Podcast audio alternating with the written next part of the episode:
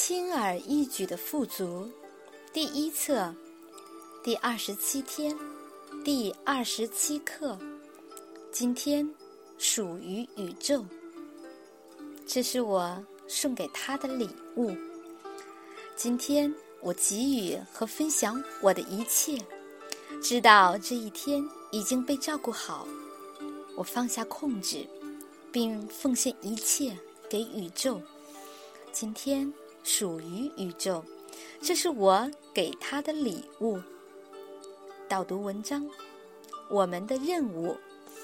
今日功课：在没有问宇宙、你的高级智慧或你的天使前，不要做任何决定，无论大小。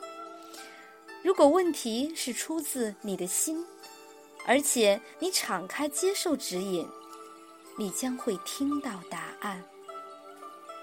肯定语句：我与和平合一。谨记今天，信守承诺。导读文章：我们的任务。几年以来，我每天都虔诚的研习奇迹课程。偶尔，我发现自己问自己同样的问题：为什么我并非时时刻刻感觉到宇宙？存在于我之内，内心深处，我知道我时常与他同在，而且我知道他和我从不间断的在沟通。记得奇迹课程提到，我们的真我只有很小一部分陷入这个分裂的梦里，在这混乱和黑暗中，我们妄造了世界。我们希望更加清晰明确，于是决定请教我的高级智慧。这个分裂的想法是如此渺小，为什么和它的联系却比大部分结合宇宙的连接多呢？我的高级智慧用这个例子回答：当你有一只疼痛的大拇指，你所有的注意力。都会转移到你的拇指，你简直要成为你的拇指。你与宇宙无条件的爱同在的生活是如此轻松，它不要求任何的关注。然而，所有这一生中的治愈和宽恕，必须用于燃亮黑暗，或者。在这个例子中，就是治愈你疼痛的拇指。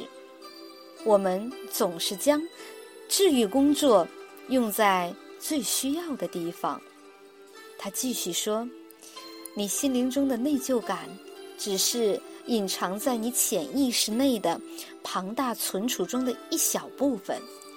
要治愈你的内疚，你必须。”要将它从潜意识内一片一片的拿出来。你将内疚投射到别人身上，让你也可以在自自己身上看到内疚。当你宽恕和治愈你的投射对象，你同时也宽恕和治愈你自己。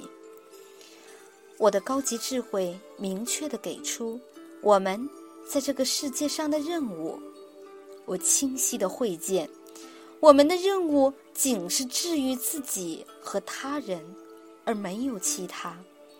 在我们生活中的一切，包括关系、工作、睡觉时做的梦，以及与他人的互动，都是一个绊脚石，一个治愈自己和别人的。机会。